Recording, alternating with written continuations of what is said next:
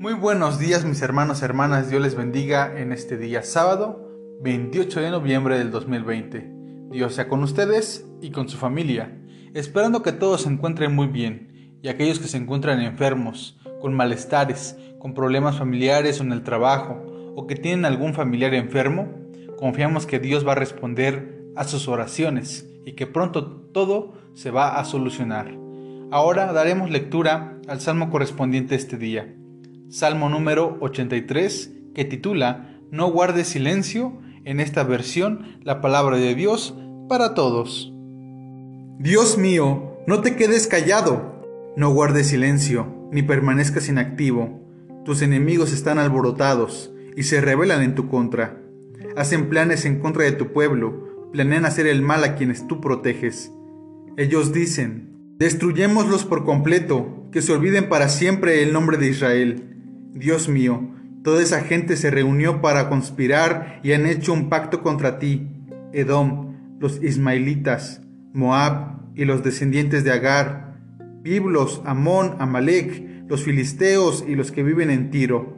Hasta Asiria se unió a ellos y les dio armas a los descendientes de Lot.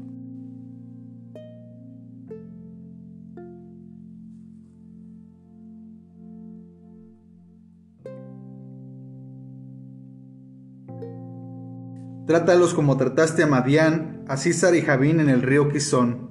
Tú los destruiste en Endor y sus cuerpos se pudrieron en el suelo. Trata a sus nobles como trataste a Oreb y Seb. Haz con todos sus líderes lo que hiciste con Seba y Salmuna, que decían, vamos a apoderarnos de los pastizales de Dios. Haz, Dios mío, que se vayan como un cardo rondando con el viento, que desaparezcan como paja que se lleva el viento. Como el fuego destruye los bosques e incendia las montañas, persíguelos y asústalos con tus tormentas y llénalos de terror con tus tempestades. Señor, que se tengan que tapar la cara de vergüenza para que vengan a buscarte y adoren tu nombre. Dios mío, haz que esa gente se sienta completamente humillada, llénalos de vergüenza y derrótalos. Así sabrán que tú eres Dios, que tu nombre es Yahvé y que solo tú eres el Altísimo sobre el mundo entero. ¿Cómo duele y cómo hiere el silencio de Dios cuando en el contexto, en el escenario de vida, hablan la espada y derrama sangre? Hay injusticia, hay crueldad. ¿Cómo hiere el silencio de Dios cuando a nuestro alrededor vemos muchas injusticias?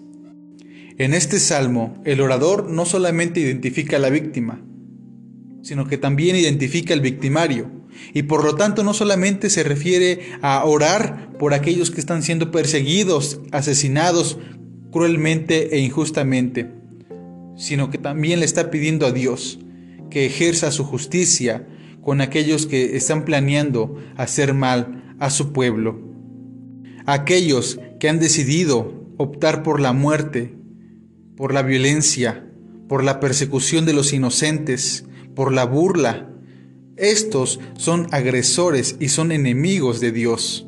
En este salmo no solamente se refiere a un enemigo en particular, sino se refiere a todos aquellos que a través de la historia han decidido obrar contra Dios, contra su pueblo, contra los más pequeños. El orador le pide a Dios en su oración que se convierta en fuego para los agresores y que éstos sean paja para que sean consumidos por el juicio divino.